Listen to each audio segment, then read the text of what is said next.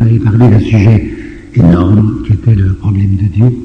Aujourd'hui, c'est très limité, c'est uniquement Robespierre. Je ne suis pas en France. Ça m'intéresse de voir qu'il y a une cinquantaine de personnes suisses qui s'intéressent à mon personnage et que je vous dise tout de suite qu'il ne s'agira pas du tout d'un discours. Et je dois même vous dire que c'est plutôt le genre leçon, le genre cours, où je suis un peu noyé dans mes papiers, où j'ai beaucoup de références à vous apporter. Je commencerai avec le titre, le sous-titre que j'ai choisi, à savoir l'arrière-pensée de Robespierre. Pourquoi? Parce que j'ai fait un livre, vous le savez peut-être, sur l'arrière-pensée de Jaurès.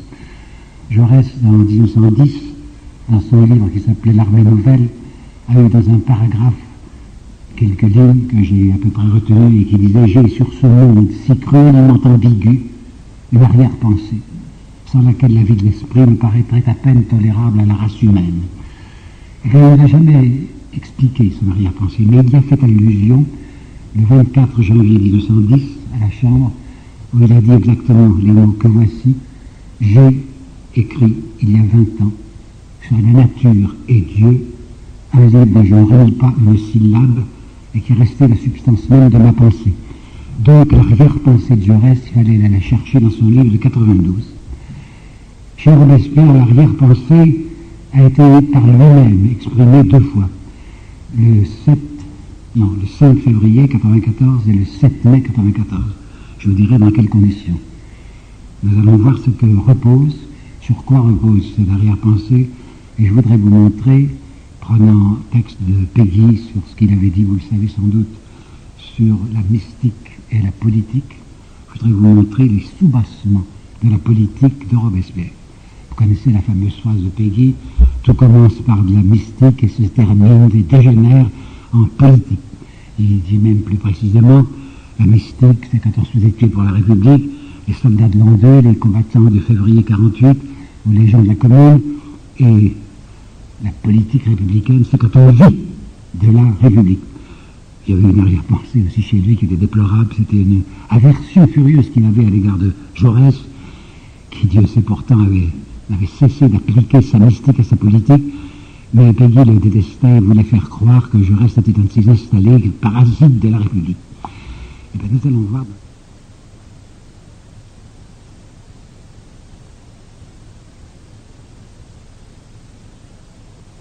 Je vais vous montrer quel était le parcours politique de...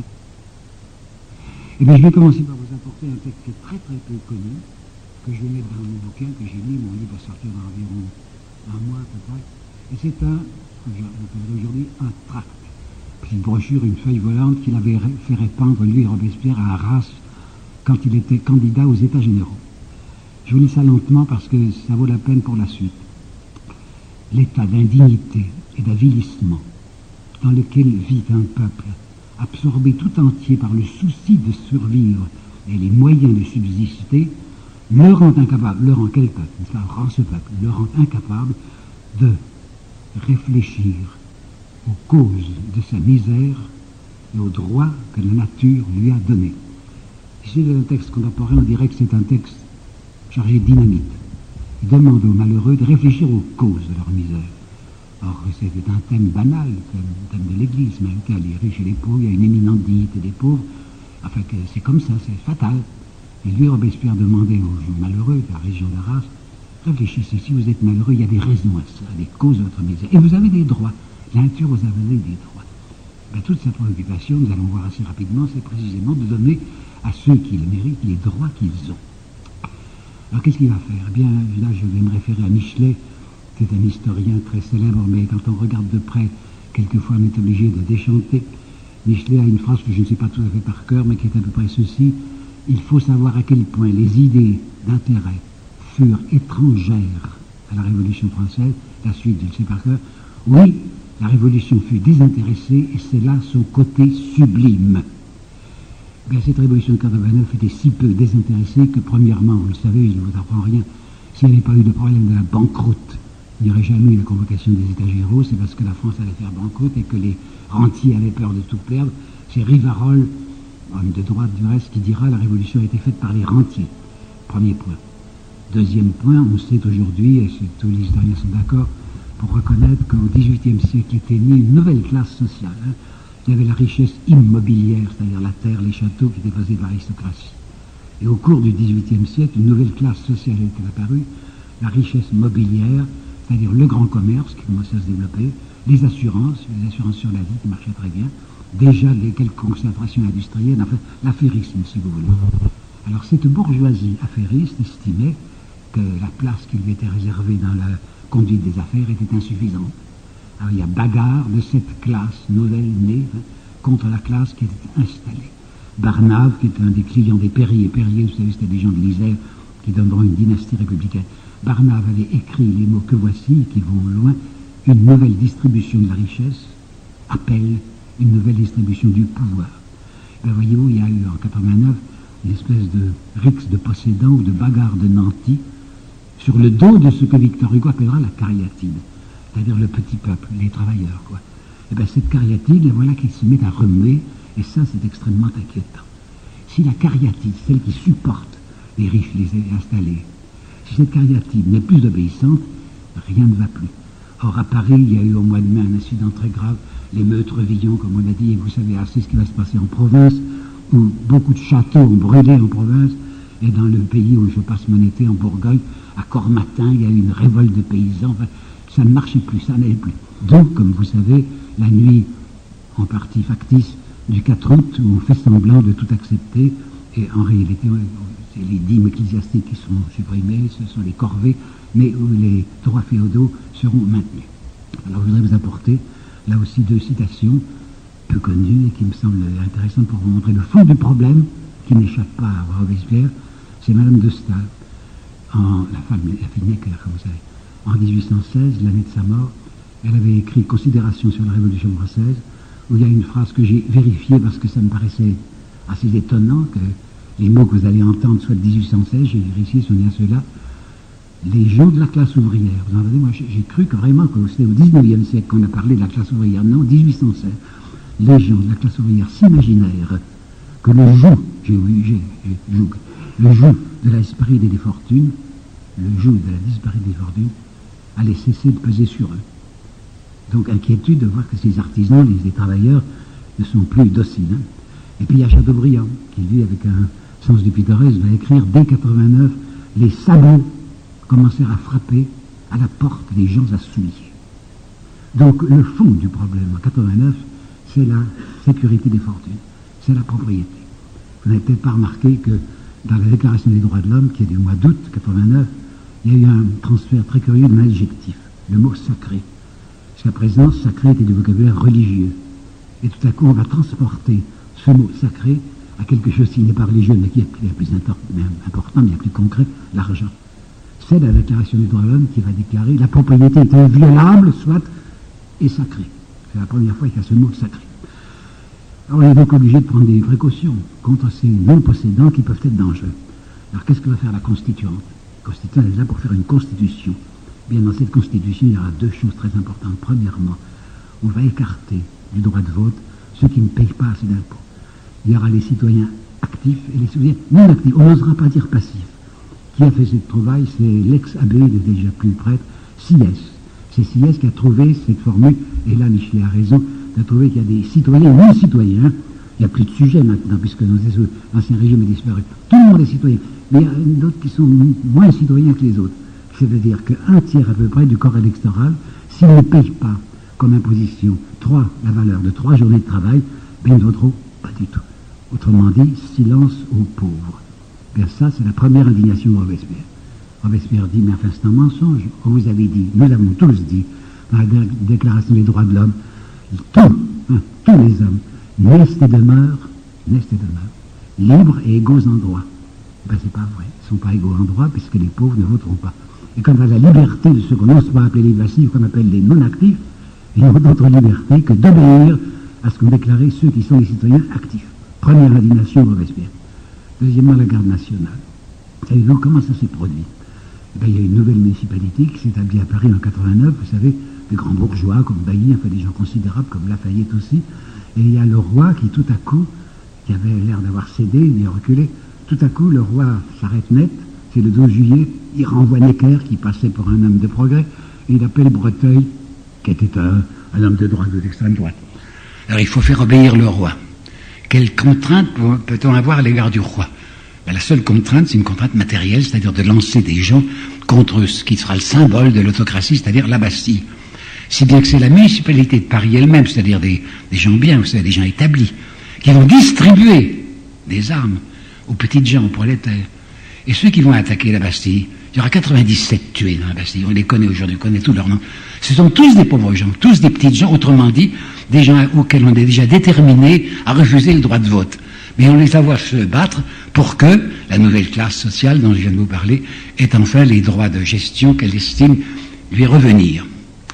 Alors cette garde nationale au début a été quelque chose comme une espèce de garde civique opposée à ces régiments de mercenaires dont le roi disposait. Vous savez que le 12 juillet, il avait même lancé le royal allemand. Royal allemand, ça veut dire que c'était presque tous des mercenaires allemands. Et vous savez que les lignards d'Ancien Régime étaient tous des... Il n'y avait pas de conscription. C'était tous des étrangers. Hein. Et bien alors, il y a une espèce de nouvelle armée de braves gens, d'honnêtes gens à Paris pour rétablir l'ordre sans intervention de l'armée proprement dite. Mais il ne faut pas laisser à ces prolétaires, à ces petits gens, à ces artisans, à qui on a prêté des fusils, il ne faut pas leur laisser ces fusils, parce que le fusil est un instrument de contrainte. Alors savez-vous que dès le 15 janvier, dès le lendemain du juillet, dès le 15 juillet, on va faire savoir à la municipalité que tout individu à qui on a confié un fusil, s'il veut bien rendre le fusil, on lui donnera 40 sols. À ce moment-là, quel était le tarif moyen du travail à Paris? Ben, C'était 20 sols par jour, par jour ouvrable. Hein. Donc le, dimanche et les jours fériés qui étaient nombreux, les gens ne gagnaient rien. Quand on rendait son fusil et qu'on avait 40 sols, c'était pas mal. Alors beaucoup de fusils rendent. Oui, mais enfin, il faut tout de même la protéger, cette garde nationale. On ne peut pas dire tout de suite, brusquement aux gens, ceux qui n'ont pas assez d'argent ne peuvent pas en être. Alors on va trouver un bien admirable, à savoir l'uniforme. C'est Robespierre, c'est Lafayette qui a dessiné un très bel uniforme de la garde nationale, mais cet uniforme, il faudra l'acheter. Et l'uniforme coûte 80 livres, 80 livres. Hein. Une livre, c'est 20 sols. Alors j'imagine bien un uniforme de 80 livres, personne de la classe des artisans, personne de la classe des prolétaires ne peut se le payer. Il y a déjà quelque chose d'une protection assez sérieuse. Et puis surtout, Robespierre qui a vu clair, a prononcé les mots que voici. Vous voulez, dit-il aux constituants, vous voulez diviser la nation en deux classes, dont l'une ne sera armée que pour contenir l'autre. Personne n'ose dire ça, mais c'est la vérité pure, c'est photographique il y aura une classe possédante, importante, qui aura des armes, qui aura des fusils, qui aura des canons, et qui n'explique pas à la classe non possédante qu'elle doit obéir. La fédération. Vous savez ce que c'est hein C'est la commémoration du 14 juillet. La fédération du 14 juillet 1790, ce sera une grande fête nationale. On est arrivé à faire croire au peuple de Paris que c'est sa fête. C'est pas vrai. C'est pas vrai. le poste n'est pas intéressé. Mais comme le roi va se déplacer, comme, paraît-il, il va y avoir des délégations de toute la province, comme c'est l'unité française qui ce jour-là va se manifester, ça sera une grande fête malgré la pluie, où les gens seront, pleins de satisfaction. Et en réalité, Robespierre dit, mais qu'est-ce que c'est que cette fédération? En réalité, c'est la démonstration faite par les gardes nationales provinciales, car c'était des gardes nationaux de province qui étaient venus à Paris. Démonstration faite publiquement par les gardes nationales de toute la France, province et Paris, que c'est nous qui avons les armes et vous devez nous obéir. Il avait tellement bien vu les choses que le 17 juillet 91, donc un peu plus d'un an après, la garde nationale, rectifiée, une garde nationale maintenant uniquement convenable, va tirer sur le peuple. 17 hein. juillet 91. Dans un livre que j'ai fait autrefois, je disais que dans les manuels d'histoire qu'on donne aux petits écoliers, on devrait mettre certaines dates en écriture rouge eh ben, je vous assure, 17 juillet 91, c'est une date très peu connue et qui est capitale. Qu'est-ce qui s'est donc passé? Ben, Vous savez que le roi s'était enfui. Hein. Il s'est enfui dans la nuit du 20 au 21 juin 91. Il voulait pas aller loin, il voulait pas sortir du territoire, c'est vrai. Il voulait aller jusqu'à Montmédy. À Montmédy, il y avait un ami à lui, très dévoué, qui s'appelait Bouillet, qui avait réuni un certain nombre de régiments de ligne. Tous des régiments de, robots, quoi, des, des régiments de mercenaires. Et à la tête de ces régiments, Bouillet voulait ramener le le, prince le roi à Paris pour rétablir l'autocratie telle qu'elle était en 88. Et puis, ça n'avait pas marché, vous savez, à Varennes, le roi a été intercepté, il est ramené à Paris, mais c'est très grave ce qu'il a fait. Alors on va dire, pour le protéger, Barnave, Lafayette et les autres, on va dire, le roi a été enlevé. C'était un mensonge incroyable et honté, étant donné que le roi avait écrit une lettre qui avait été lue, lue à l'Assemblée le 21, oui, le 21 juin au matin, où il disait, je pars, parce que la condition que l'on m'a réservée en m'incarcérant aux Tuileries est une condition inacceptable pour ma dignité, pour mon pouvoir. Alors ce roi qui a avoué lui-même, je me suis enfui pour pouvoir revenir avec la force, non, non, on lui dit, vous vous trompez, vous avez été enlevé. Alors évidemment, il y a beaucoup de gens à Paris qui n'acceptent pas, c'est tellement grossier. Et puis les petites gens, enfin les fameux les passifs, disent, on ne peut plus avoir confiance dans ce roi qui avait fait semblant d'accepter toutes les rectifications. Et puis en réalité, ne le voulait pas. Alors, le 17 juillet, qui était un dimanche, on avait préparé sur l'hôtel de la patrie, au centre du le, champ de Mars, là où s'était passée la fédération, on avait mis un, registre, des masses de feuilles blanches du reste. Puis il y avait une déclaration qui a été faite par les Jacobins, qu'allaient signer tous ceux qui voulaient, qui demandaient la déchéance de ce roi auquel on n'a pas confiance. Mais ça, c'est inacceptable. Pourquoi? Parce que voilà des passifs qui vont monter les marches, il y avait 80 marches, pour arriver au sommet de ce, grand hôtel, qui vont apposer leur signature sur un texte qui demande la déchéance du roi, ils se mêlent de ce qui ne les regarde pas, puisqu'ils sont précisément des passifs. Alors on va tirer. On a arboré le drapeau rouge, car vous savez peut-être qu'à ce moment-là, le drapeau rouge, c'était le drapeau qui indiquait la loi martiale, ce qui permettra à Lamartine du reste, je dis ça dans une parenthèse, quand il fera son fameux discours du 28 février où il dira drapeau rouge, drapeau tricolore, le drapeau tricolore a fait le tour du monde, le drapeau rouge n'a fait que le tour du champ de Mars. C'était une phrase qui n'était pas exacte, il n'a pas fait le tour du champ de Mars, on avait arboré le drapeau rouge sur la façade de l'hôtel de ville qui signifiait loi martiale. Loi martiale, ça veut dire on tirera sur tout rassemblement. Et eh bien, comme il y avait un grand rassemblement de passifs, c'est-à-dire des gens qui n'ont pas à intervenir, qui sont là, alors on va tirer. Les chiffres seront aujourd'hui encore inconnus, vous savez. Le gouvernement dira par euh, erreur, il y a eu 12 tués.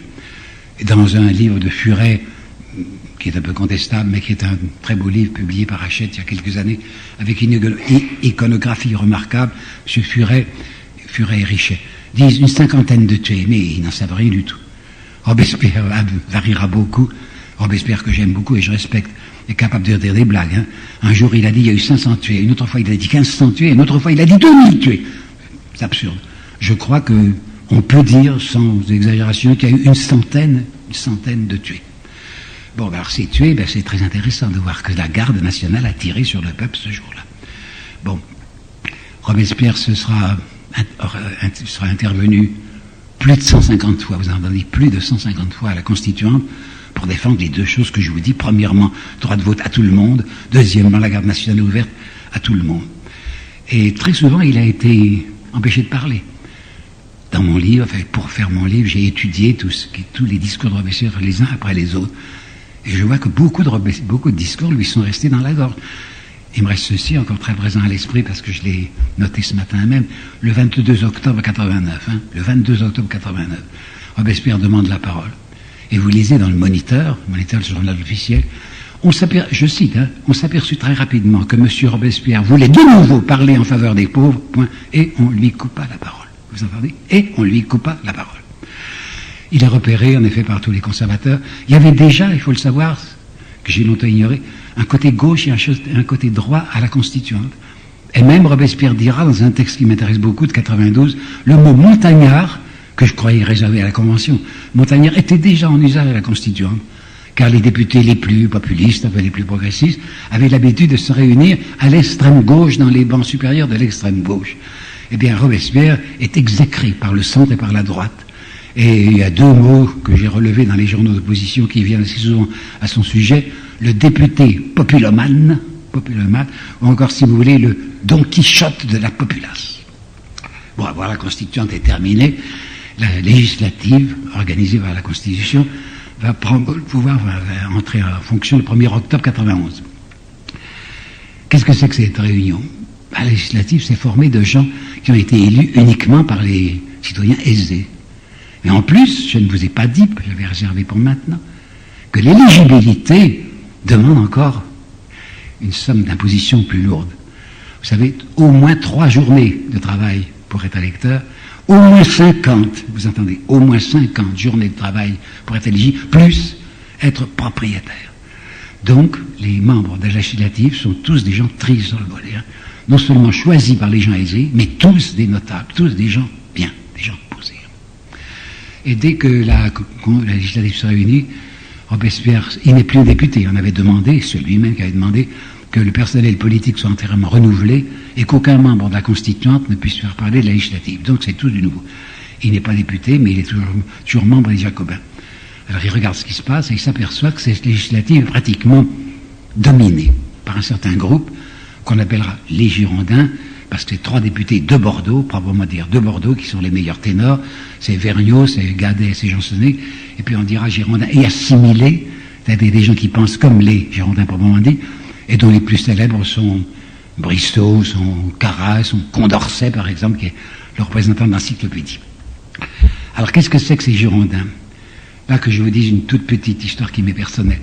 Vous savez que j'ai beaucoup travaillé sur Lamartine, et il s'est passé quelque chose de très curieux dans la vie de Lamartine lorsque, en 1843, il s'est mis à préparer un livre d'histoire qu'il voulait appeler l'histoire des Girondins, qu'il appellera comme ça. Et dans sa pensée, c'était pour préparer les Français à la République, qu'il méditait, qui viendra en effet quelques années plus tard, en 48, et pour leur dire, mais vous savez, la République, c'est pas forcément guillotine. Il y a eu des gens extrêmement bien, qui s'appelaient les Girondins, qui étaient les hommes purs de la République. Puis après, il y a eu des gens affreux avec Robespierre. Il a commencé comme ça en 43. Et quand il a terminé en 47, et il a beaucoup travaillé, hein, j'ai vu les, énormes dossiers, je les ai vus à un point sur lesquels il a travaillé. Sa perspective s'est totalement modifiée. Et ces Girondins qu'il avait songé à mettre au pinacle, il va juger de leur comportement d'une manière très sévère, et je crois à peu près savoir la phrase, c'était des gens parfaitement résolus à laisser subsister dans les profondeurs de la nation les pires inégalités. Ça, c'est du Lamartine. Et voilà quelqu'un qui parle plus durement et qui est Jaurès. Jaurès que je respecte infiniment et qui la mérite, je vous assure, a écrit dans son histoire socialiste de la Révolution qu'est-ce que c'était que les Girondins assimilés C'était une oligarchie de grands bourgeois, beaux parleurs et arrogants. Effectivement, on s'aperçoit bien que ces gens n'ont qu'aucune idée de changer quoi que ce soit à ce qui est établi, ni au sens, ils sont tout à fait favorables à des élections censitaires, ni non plus au fait que la garde nationale soit réservée aux actifs. Mais dès que cette législative se réunit, elle n'a qu'une idée, les journaux n'ont qu'une idée, c'est de lancer la France dans la guerre. Alors là, revenons encore à mon ami Michelet, qui va délirer une fois de plus et qui va dire par exemple ceci guerre sublime. Il avait déjà employé le mot sublime, vous vous rappelez Oui, la révolution fut d'intéressé, c'est là son côté sublime. Guerre sublime, guerre pacifique, afin d'établir la paix éternelle. Guerre pleine de foi et d'amour. Oh, le grand cœur de la France Quelle tendresse pour le monde Quelle ardeur de sacrifice Et comme tous les biens de la terre, comptez peu en ce moment. Or, le fond de cette guerre, c'est une affaire financière de nouveau. Pourquoi donc? Vous savez comment on, avait, comment on a échappé à la banqueroute. Hein on avait échappé à la banqueroute en saisissant les biens de l'Église. Je n'y vois pas d'inconvénient, cette Église était monstrueusement riche. Seulement, ces biens de l'Église, on ne pouvait pas les jeter immédiatement sur le marché. Ils représentaient environ 3 milliards. On avait décidé de représenter ces biens qui étaient maintenant nationaux, représentés par des bouts de papier, qui s'appelaient, vous savez, les assignats. La garantie des assignats, c'était les biens de l'Église. Mais c'est très dangereux d'avoir cette facilité de, de de l'argent avec du papier, si bien que lorsque la législative se réunit, nous sommes à l'automne 91, on a déjà tiré pour un million, un milliard 800 000 d'assignats. Vous avez entendu, un milliard 800 000 livres d'assignats. Et le gage est de 3 millions. Et si on continue à faire marcher la planche aux assignats à ce rythme, eh bien, peu à peu, l'assignat qui a déjà perdu 20% de sa valeur va en perdre jusqu'à zéro. Donc, cette banqueroute que l'on avait conjurée en 89, la voilà de nouveau menaçante. Et le nouveau ministre de la guerre, qui est un des amants de Madame de Staël, qui s'appelle le comte de Narbonne et qui est très favorable à la guerre, le 14 novembre, suivez-moi bien, c'est très important, le 14 novembre 91, n'hésitera pas à employer les mots que voici, qui sont si merveilleusement explicites. La guerre est indispensable à nos finances. Le sort des créanciers de l'État en dépend. Bah, on ne peut pas être plus net. Hein. Le sort des créanciers de l'État en dépend. C'est-à-dire, si on ne fait pas la guerre, on va à la banqueroute. Alors quoi Qu'est-ce que cette guerre? C'est une guerre de pillage, c'est une guerre de rapine. La France se dit, nous sommes une nation puissante, la plus grande nation d'Europe, 26 millions d'habitants, nous sommes une armée solide, et on va se jeter sur les provinces riches qui appartiennent à l'Autriche, la Belgique d'une part, la Rhénanie d'autre part, et l'argent qui nous manque, on va le trouver là. Guerre de pillage, il faut que vous sachiez que c'est ça. Deuxièmement, il y a des inquiétudes toujours sur le comportement des, pauvres. Hein. Silence aux pauvres, mais ces pauvres peuvent remuer. Effectivement, ils vont remuer. Et Bristow, qui est un Girondin assimilé, comme je disais tout à l'heure, va, lui, le 29 décembre 91, dire euh, une de ces choses qu'on ne dit pas, mais qu'il a dites. La guerre est indispensable à nos finances, et à la tranquillité intérieure. Et à la tranquillité intérieure. Ça veut dire quoi? Ben, Ça veut dire que si on fait la guerre, c'est le patriotisme qui est au premier plan. On ne pense plus à ces questions de politique intérieure qui ne, ne concernent pas. On ne parlera plus du sens, on ne parlera plus de la garde nationale. Et de fait, au début de l'année 92, il y a de l'agitation. Agitation frumentaire, comme on disait, c'est-à-dire autour des blés. À Paris, le ravitaillement est incertain. Il y a des jours où on manque de pain. Alors il y a des gens qui veulent par laisser par, par exemple la région de Douai des des, bateaux doivent partir dans la direction de Paris, des bateaux chargés de blé. Alors les gens disent ah non, on ne va pas laisser partir ce, blé parce que nous en avons besoin nous-mêmes. Ces agitations autour du blé se multiplient dans Paris et en province. À Paris, il y a eu en février une agitation de ménagères qui avait trouvé que certaines denrées devenaient trop chères. Alors il y a un nommé Boscari qui était à la fois député de la Constitution et agent de change un ce M. Boscari qui se vantera d'avoir lui-même distribué des armes le 14 juillet, c'est vrai, le 13 juillet il avait distribué des armes, et qui dit, moi, qui suis si dévoué à la Révolution, vous savez ce qu'on m'a fait? On a brisé toutes les vitres de mon magasin, nos propriétés sont menacées, j'en appelle, dit-il, à tous les propriétaires. Et puis dans le Mercure, dans le Mercure de France du 15 mars, oui, du 15 mars 92, un Suisse qui s'appelait Mallet Dupont, qui passera plus tard au service des princes, va écrire ceci, nous sommes à la veille d'un viol général, d'un viol général des biens. Le jour est arrivé où les propriétaires de toute classe, il a bien dit de toute classe, c'est-à-dire les propriétaires fonciers, quoi, les aristocrates, et ceux qui, maintenant, grâce aux biens nationaux, sont devenus les nouveaux châtelains. Les propriétaires de toute classe doivent sentir enfin qu'ils vont tomber sous la faux de l'anarchie. C'est dire qu'il y a une menace sociale. Bon, alors on va se précipiter pour faire cette guerre qui apportera la tranquillité intérieure. Et le roi qui est malin et qui la désire beaucoup, cette guerre, je vais vous expliquer, le roi va mettre au pouvoir trois Girondins, il faut vous assimiler, c'est-à-dire M. Roland, M. Clavière et M. Lebrun, qui sont ces trois hommes de gauche. Roland s'appelle en réalité Roland de la Platière, c'est un Lyonnais qui a une belle propriété près de Lyon. Clavière est un Suisse, c'est un jeune voix. Son père est un homme d'affaires à Genève, lui-même a été, comme on dirait aujourd'hui, PDG des assurances sur la vie à Paris, il a à Suresnes, Suresnes à côté de Paris, une magnifique propriété, enfin c'est pas un homme à plein, et Lebrun est un homme très riche lui aussi. Ben, ces trois personnages, mais très gauchistes, très progressistes, comme on disait, ce sont ces trois personnages que le roi charge de déclarer la guerre. Ce ne sera pas lui, ne sera pas responsable, c'est la gauche qui l'a voulu. Et le 20 avril, vous entendez, le 20 avril 1892, la France déclare la guerre à l'Autriche. Il faut bien savoir que c'est nous, Français, qui en avons pris la responsabilité.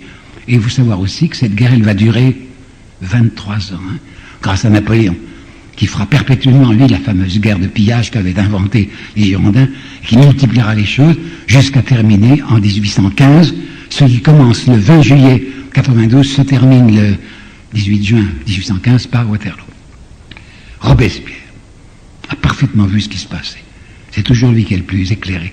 Et l'affaire aux, aux Jacobins, dont il fait partie, puisqu'il est plus député, il va faire l'opposition la plus véhémente à cette idée de la guerre. Il dit, mais pourquoi voulez-vous faire cette guerre? Il dit en particulier, ce qui est très raisonnable, mais avec quel cadre? Si les régiments sont sans cadre, comment voulez-vous qu'ils marchent? Et effectivement, il y a eu, vous le savez sans doute, une immigration énorme. Il y a ces fameux émigrés de Koblenz qui servent de prétexte aux Girondins pour dire qu'il faut faire la guerre parce qu'il y a ces émigrés qui sont très dangereux. Combien sont-ils? Environ 10 000 à Koblenz, au bord du Rhin. 10 000 ne sont pas bien menaçants pour les 26 millions de Français. Ils ne sont menaçants que s'il y a l'Autriche et la Prusse derrière eux. Et ni la Prusse ni l'Autriche n'ont envie de se précipiter dans une guerre parce que Prussiens et Autrichiens ont les yeux tournés sur la Pologne, qui a déjà été dévorée une première fois, et Catherine II voudrait bien en prendre un gros morceau. Alors ni l'empereur d'Autriche ni le roi de Prusse ne sont intéressés par ce qui se passe en France. Et Robespierre dit, mais qu'est-ce que c'est que ces émigrés de Koblenz Ce sont des officiers, et c'est vrai dans la plupart, dans un très grand nombre de régiments, il n'y avait plus qu'un tiers des officiers. Alors Robespierre disait, on ne peut pas faire une guerre sans cadre. Et il va dire d'autre part, répondant à Condorcet qui a fait une, a fait une déclaration stupéfiante, Condorcet a dit, nous allons apporter la liberté à l'Europe entière. Dès que la France euh, entrera, entrera dans la guerre, les nations la soutiendront et nos soldats se conduiront à l'étranger comme ils se conduiraient s'ils étaient chez eux. Robespierre euh, ne veut pas croire que Condorcet est un homme qui parle de sa pensée, mais il dit Il est déraisonnable de penser qu'en entrant les armes à la main chez un voisin, on y sera accueilli à bras ouverts. le premier conseil que donnera la nature à nos voisins, c'est de résister, de résister par les armes. Ajoute Robespierre, et vous vous rendez pas compte qu'en déclarant la guerre, premièrement, c'est une diversion à l'ordre social, ça vous voulez, ça vous intéresse pas. Mais deuxièmement, vous faites le jeu de la cour. À ce moment-là, des gens comme Brio poussent des cris. Brio peut dire Qu'est-ce que c'est que ce mensonge? Et le malheureux Michelet osera écrire. Il osera écrire. La cour, la guerre, la guerre, point d'exclamation. La cour en avait peur, virgule. Une peur effroyable. Vous montrer la peur effroyable que la cour avait de la guerre. La cour avait espéré rétablir l'ordre par des moyens appropriés que vous savez, c'est-à-dire des régiments de mercenaires ramenés sur Paris. Ça avait raté. Alors maintenant, du côté de la cour, on espère simplement dans une invasion étrangère. Il y a une lettre de Marie-Antoinette à son amant Fersen qui lui dit Le plus grand service, je sais par cœur aussi, le plus grand service que mon frère pourrait me rendre, Léopold, son frère, c'est une Autrichienne comme vous savez, le plus grand service que Léopold pourrait me rendre, c'est de nous tomber sur le corps immédiatement avec ses meilleures troupes. Et le même 14 novembre, vous avez entendu Narbonne dire qu'il faut faire la guerre parce que le sort des créanciers est en dépend le même 14 novembre, il y a une lettre terrible, qui ne sera connue que beaucoup plus tard, mais Robespierre l'avait flairée. Une lettre terrible de Louis XVI à Breteuil. Vous vous rappelez Breteuil C'est celui que le roi avait essayé de mettre à la place de le 12 juillet. Breteuil s'est réfugié maintenant à, Bruxelles. Et ce 14 novembre, le roi a dit à Breteuil, de, les guillemets, je sais l'état physique et moral de notre armée est tel qu'elle ne peut même pas soutenir une demi-campagne qu'elle ne peut même pas soutenir une demi-campagne. Donc il faut faire la guerre rapidement parce que sûrement on sera écrasé et on pourra rétablir l'autocratie. Voilà ce que s'applique à dire Robespierre en vain, car les Yvondins sont les plus forts et c'est à une immense majorité, six voix contre seulement, que la législative déclare la guerre. Vous savez aussi que cette guerre va tourner très mal tout de suite, que nos régiments qui ont tenté d'avancer au-delà des lits sont refoulés, deux, régiments de dragons qui étaient en tête sont pris de panique, et on se demande encore aujourd'hui si cette panique n'a pas été créée par les officiers eux-mêmes. Les soldats débandés refluent sur l'île et se tournent contre leur général en chef, qui s'appelle Dion, et c'est vrai que le général en chef va être tué par ces soldats. Tout ça n'est pas guerre. Robespierre le regarde avec inquiétude. Mais qu'est-ce qui va se passer? Il va dire que le roi, qui voit qu'on ne fait rien, et qui est exaspéré parce que son beau-frère est maintenant son le roi est mort, le roi, l'empereur d'Autriche est mort le 1er mars, et son fils, qui s'appelle François, François II, qui est maintenant empereur d'Autriche. Et il ne bouge toujours pas. Alors, euh, le 12 juin, 12 juin, le roi renvoie ses trois ministres, qu'il en beaucoup, parce que c'est des jacobins, et les remplace par des ministres que nous appellerons les feuillants. Les feuillants, c'est une division à droite des jacobins. Ils sont furieux. Alors ils vont établir les trois qui ont été renvoyés, Roland, Clavière et Lebrun vont essayer de pousser le peuple à forcer le roi à les reprendre. Ce sera la manifestation que vous savez du 20 juin, où une foule désorganisée, enfin une foule de scandaleuse, va entrer dans les appartements du roi sans rien voler du reste, mais surtout veut humilier le roi.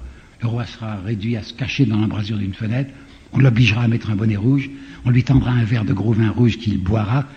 Roi est plus courageux qu'on ne pense parce qu'il sourit à ces gens qui se conduisent très mal et qui ont dit des choses très vilaines sur sa femme, mais il ne cède pas d'un pouce et ne, rappelle pas les trois personnes qu'on leur avait demandé de rappeler. Oui, mais ça ne les avance pas, les affaires, puisqu'on n'attaque toujours pas. Les, les, Autrichiens qui sont attaqués ne bougent pas. Alors Marie-Antoinette va faire une chose très imprudente et qui la perdra. Marie-Antoinette écrit lettre sur lettre à son ami et amant Fersen en lui disant Obtenez du moins une déclaration pour épouvanter les Parisiens. Vous savez ce que ça va être daté de Koblenz, hein, c'est très mauvais, ça va être comme là où sont les émigrés, daté du 25 juillet 92, signé du duc de Brunswick. Et cette déclaration, c'est ce que tous les livres d'histoire appellent, à juste titre, le manifeste de Brunswick, où la reine espère qu'on va faire tellement peur aux Parisiens qu'ils n'oseront pas bouger. Vous savez que c'est inouï ce texte que j'ai relu exprès pour préparer cette conférence, où il est dit que quiconque osera, quand je vous dis osera, je l'ai lu dans le texte, quiconque osera résister aux envahisseurs, c'est-à-dire aux Autrichiens, sera immédiatement passé par les armes et la maison sera brûlée. Et si les Parisiens portent la moindre atteinte à la sécurité ou à la dignité de la famille royale, Paris sera livré à une entière subversion. Vous vous rendez compte, c'est extrêmement grave. C'est dénuder le roi. C'est dire aux Parisiens eux-mêmes, enfin, à tous les patriotes français. Ces gens qui vous attaquent, qu'est-ce qu'ils viennent faire? Ils viennent au secours du roi. Ils veulent rétablir l'ancien régime. Alors, au lieu d'épouvanter les Parisiens, comme l'avait espéré Maher et Antoinette, ça les exaspère. Et ça va être euh, le coup du 10 août. Le 10 août, cette fois, ce n'est pas une foule pacifique mais insolente qui entre dans les c'est une foule en armes.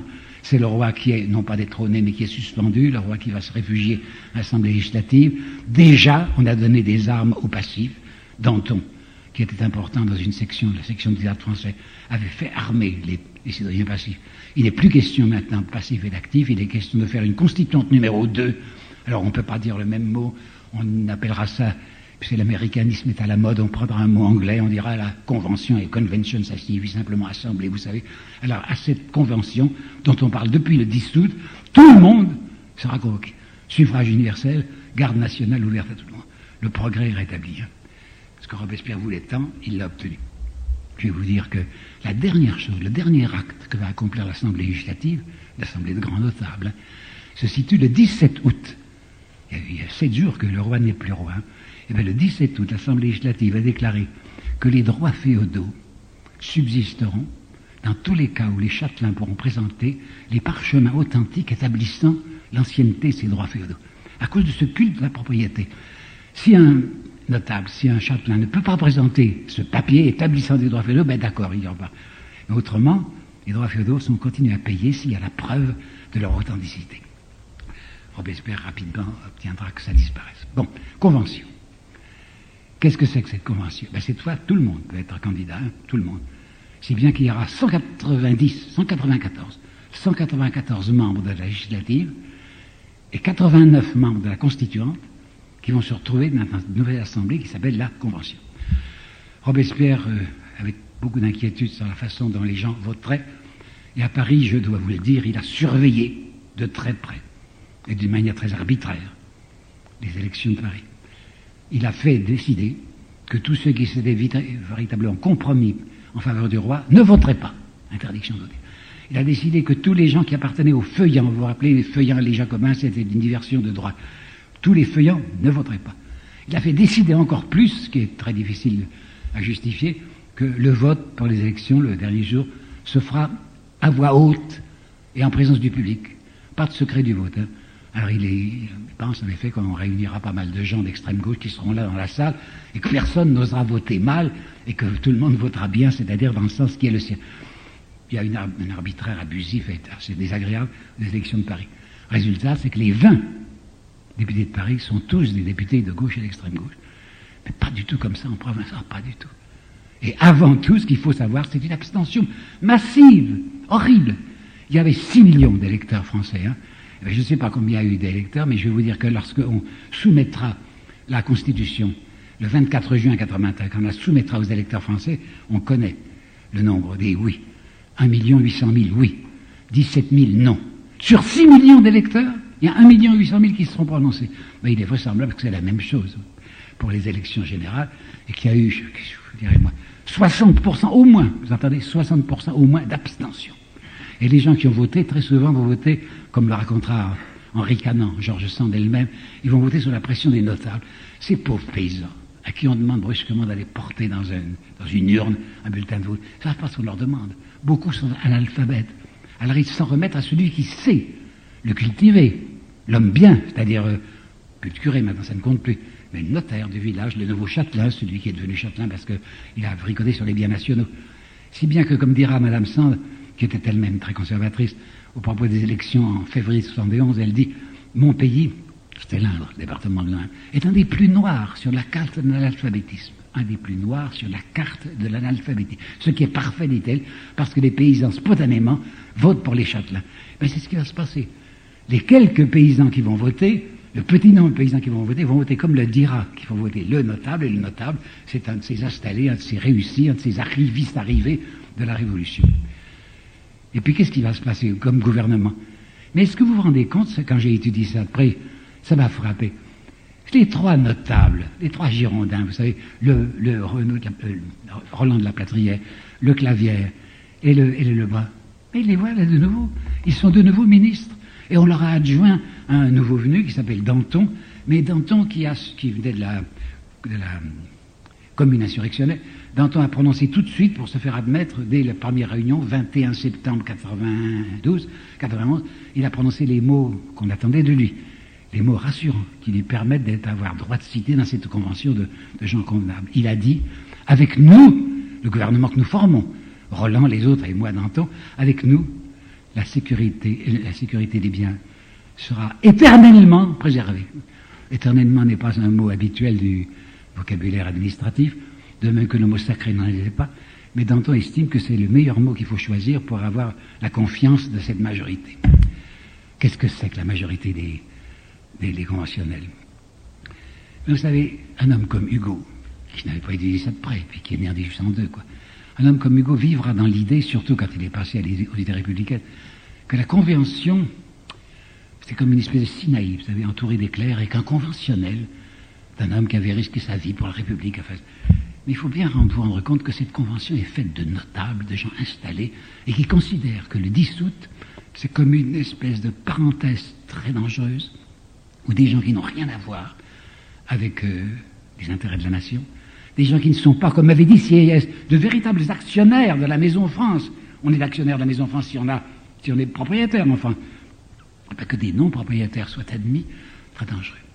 Jaurès avait bien repéré les choses, puisque Jaurès va oser écrire dans ses histoires sociales de la Révolution plus de rapports que l'on ne croit, plus d'intérêts communs que l'on imagine, entre les bourgeois révolutionnaires, entre guillemets, de la Convention, et les bourgeois censitaires de Louis-Philippe. Vous savez que Louis-Philippe, c'est le règne de la bourgeoisie.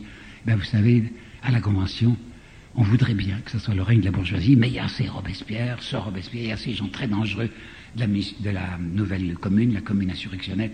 Il faut compter avec eux, si bien qu'il y aura immédiatement, avec ces Girondins qui sont là de nouveau en tête de la, tête de la nation, il y aura immédiatement une coupure entre la Convention et les gens de gauche et d'extrême gauche. Je vais vous apporter quelques citations que j'ai relevées à ce sujet.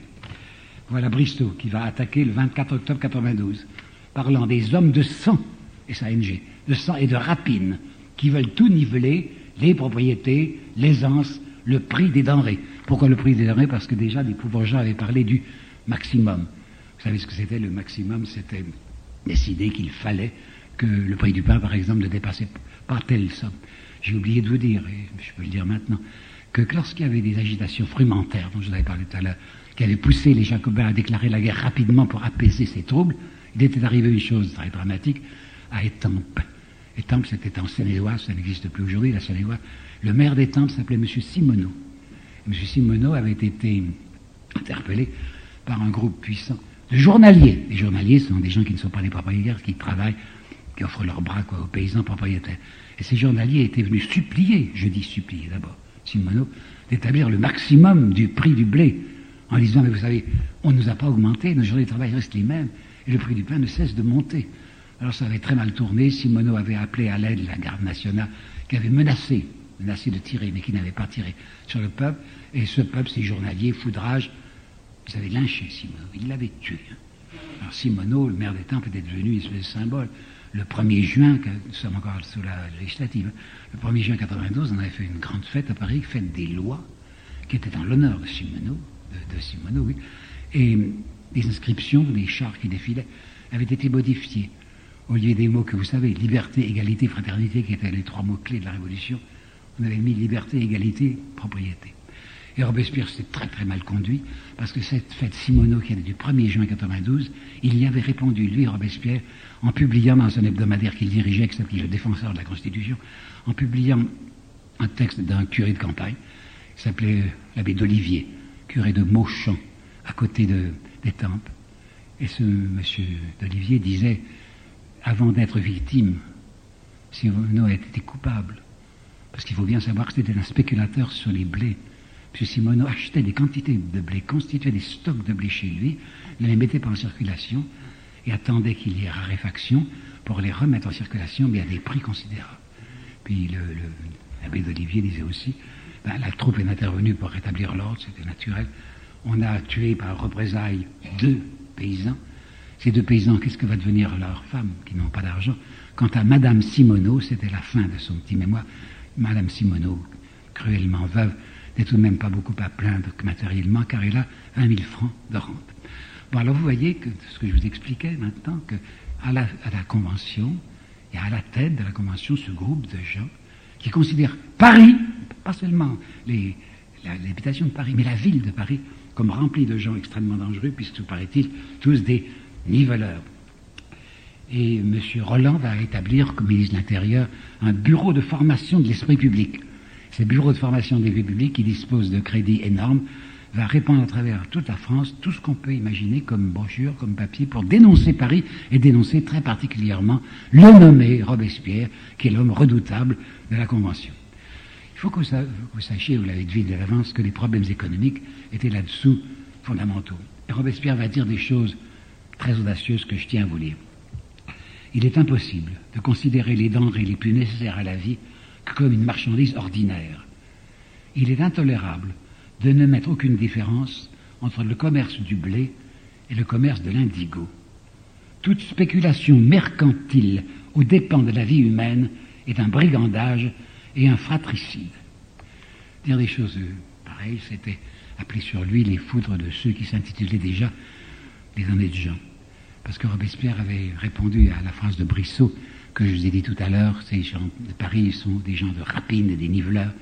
Il a répondu, j'ai compris, il y a maintenant les honnêtes gens d'un côté, et nous, nous sommes le peuple, virgule, la canaille.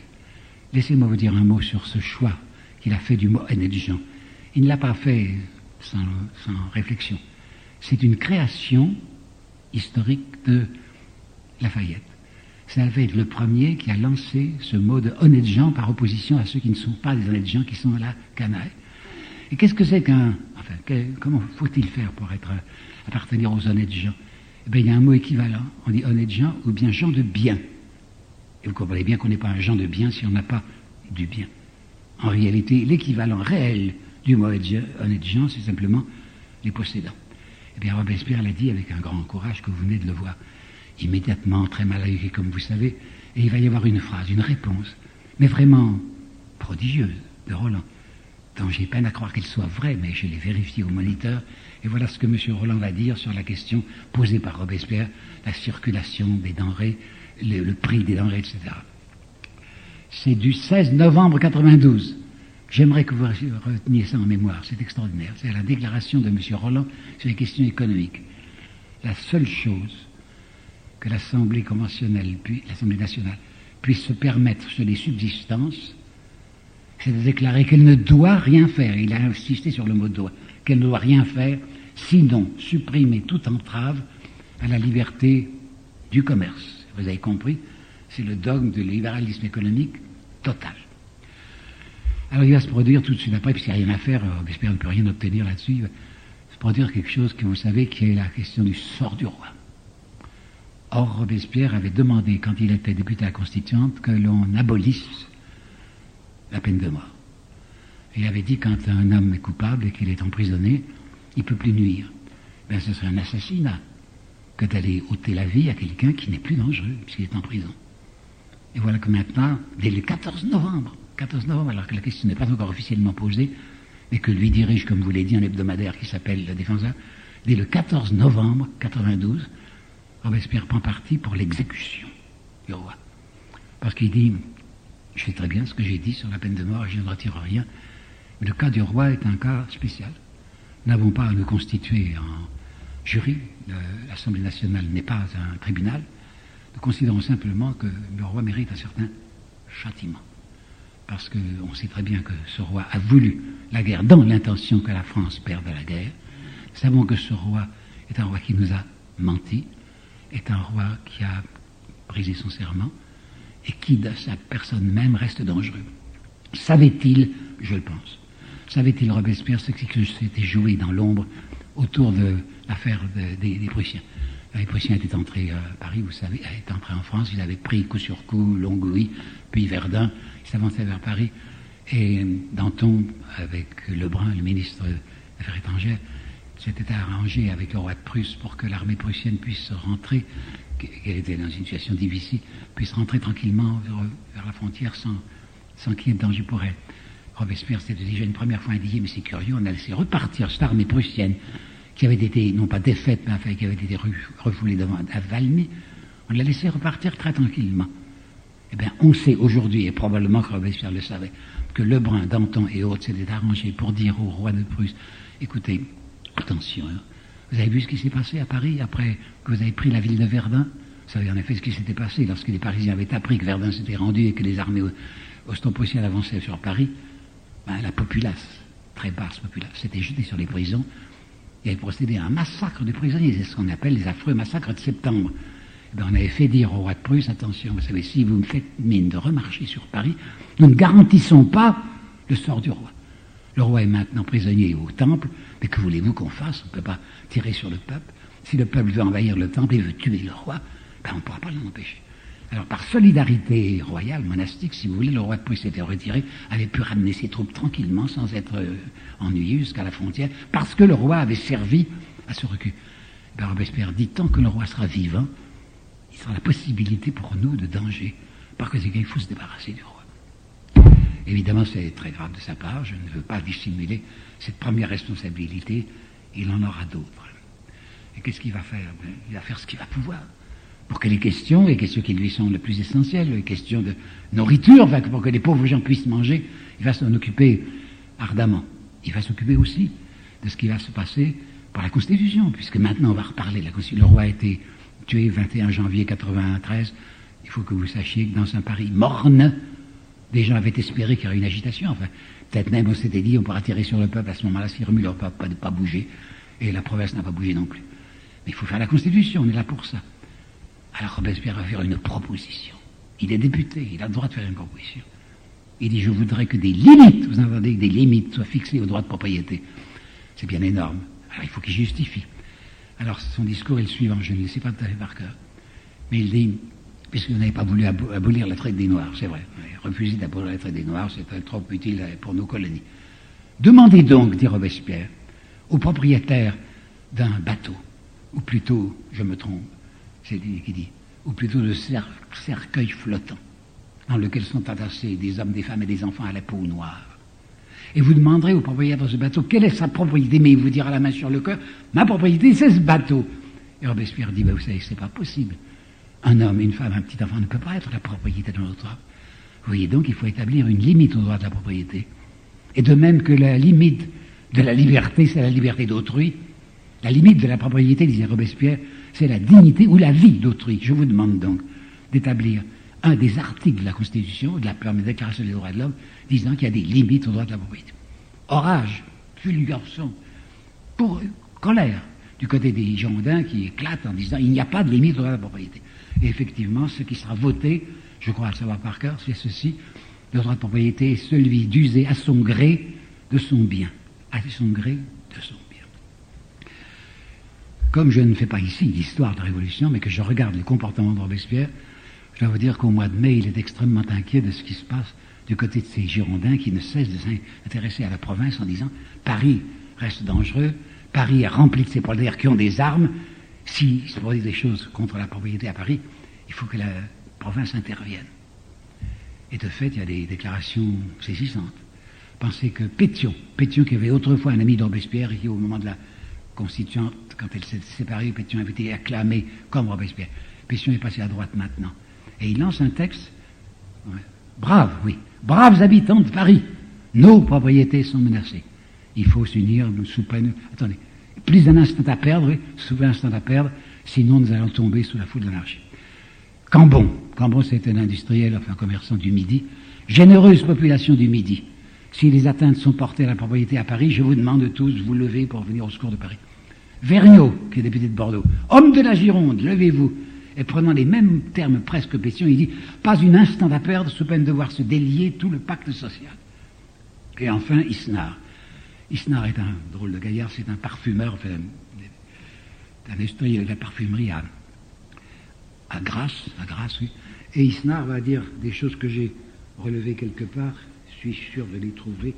Attendez, Isnar dit, se rendant compte qu'il pastiche, pour ainsi dire, le manifeste de Brunswick. Vous vous rappelez, le manifeste de Brunswick, c'était les Auto-Prussiens disant si à moindre atteinte est portée à la sécurité de la famille Paris, Paris Royal, Paris sera livré à une entière subversion.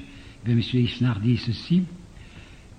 Il dit si, oui, si la moindre atteinte est portée au droit de propriété à Paris, la province se lèvera tout entière, détruira Paris au point que dans l'avenir, on cherchera en vain sur les bords de la Seine la trace d'une cité qui se fût élevée là. Des choses pareilles mettent Robespierre hors de lui, et c'est ce soir-là qu'il va déclarer aux, Jacobins, décidément, la lutte est inévitable entre ceux qui portent des culottes dorées et les, la canaille que nous sommes. Et lui qui avait pourtant dit il ne faut pas porter atteinte à l'intégrité de la représentation nationale, si mauvaise que soit sa représentation, c'est tout de même, les gens qui sont là, les députés, sont les mêmes des mandataires de la province. Et eh bien, il va accepter le coup double des 31 mai et 2 juin, vous savez sans doute qu'une part de la population parisienne, les faubourgs, vont entourer les Tuileries, parce que c'est aux Tuileries que se trouve la Convention. Henriot, qui est nouveau général de la garde nationale, à la place d'un, Lafayette démissionnaire et fugitif, Lafayette est passé à l'ennemi, hein. il n'a pas mis son, son, épée au service de l'ennemi, mais il a, il a déserté. Alors c'est Henriot qui dirige la garde nationale. Et Henriot va dire aux députés qui ont voulu sortir derrière le président qui s'appelle Hérault de Seychelles, canonnier à vos pièces, comme si la foule, cette garde nationale de gauche, allait tirer sur les députés. Il n'en avait pas question, les canons n'avaient pas de gargousse, on le saura plus tard. Mais en fait, c'était intimidant, et l'Assemblée nationale, dominée, effrayée, va s'amputer elle-même. C'est l'Assemblée qui va voter l'exclusion de 22, 22 de ses membres, des députés, y compris les ministres. Roland s'est retiré lui-même, mais il restait Lebrun, il restait Clavière, on va les laisser en poste encore un certain temps pour expédier, comme on dit, les affaires courantes. Mais tout de même, c'est une amputation, c'est une mutilation de l'Assemblée par elle-même. Et Michelet va déchirer son vêtement en disant c'est l'acte le plus criminel de la Révolution française. C'était la loi foulée aux pieds. Je le reconnais. C'est une absolue illégalité. C'est une petite partie des Parisiens, quoi. Ce sont quelques faubourgs ou quelques faubourriens qui sont entrés à l'intérieur de la Convention et qui ont obtenu de la Convention, sous la pression de la violence, qu'elle s'ampute elle-même d'un certain nombre de... Mais là, je fais encore intervenir mon ami Lamartine, puisque Lamartine va écrire dans l'histoire des Girondins, dont je vous ai parlé tout à l'heure sur l'évolution, encore quelques mois d'un pareil régime, disait Lamartine, et la France eût été finie, et comme nation, et comme république. Il faut vous dire effectivement que c'était pitoyable, que le 10 mars, le 10 mars, une insurrection avait commencé en Bretagne. On parle aujourd'hui volontiers, vous savez, par ceux qui n'aiment pas la Révolution française, du génocide vendéen. Je crois savoir que génocide signifie destruction d'une race. Il n'est pas question de ça. Mais il est parfaitement question, en effet, c'est vrai, d'atroces, d'atrocités qui se sont accomplies en Vendée. Mais je crois qu'il faut tout de même rappeler que le premier carnage en Vendée est un carnage fait par les Vendéens. Ça s'est passé le 10 mars 93 à Machecoul. Machecoul. Machecoul, c'est une petite cité vendéenne, comme vous savez, où environ 90 ou 900 républicains les représentants de la République ont été massacrés par la foule. Et puis qu'on ne nous dise pas, comme on le dira plus tard, que c'était par élan religieux. Pas du tout. Au départ, c'est uniquement parce qu'on venait de décider une levée de 300 000 hommes, et que cette levée de 300 000 hommes n'était inacceptée par ces Bretons. Et je les comprends un peu, vous savez. On demandait à ces Bretons qui ne parlent même pas français d'aller se battre pour une république qui n'aime pas, qui ne les intéresse pas, et d'aller défendre des territoires qui sont du côté de l'Est, où ils ne savent pas, ils ne connaissent pas même la langue, ben, ils refusent, ils ne veulent pas servir, et comme ce sont des républicains qui les obligent, paraît-il, à entrer dans l'armée, ben on va les tuer. Ça a commencé par ce carnage des républicains de Machecoul. Et puis, presque tout de suite, le feu a pris à travers toute la Vendée.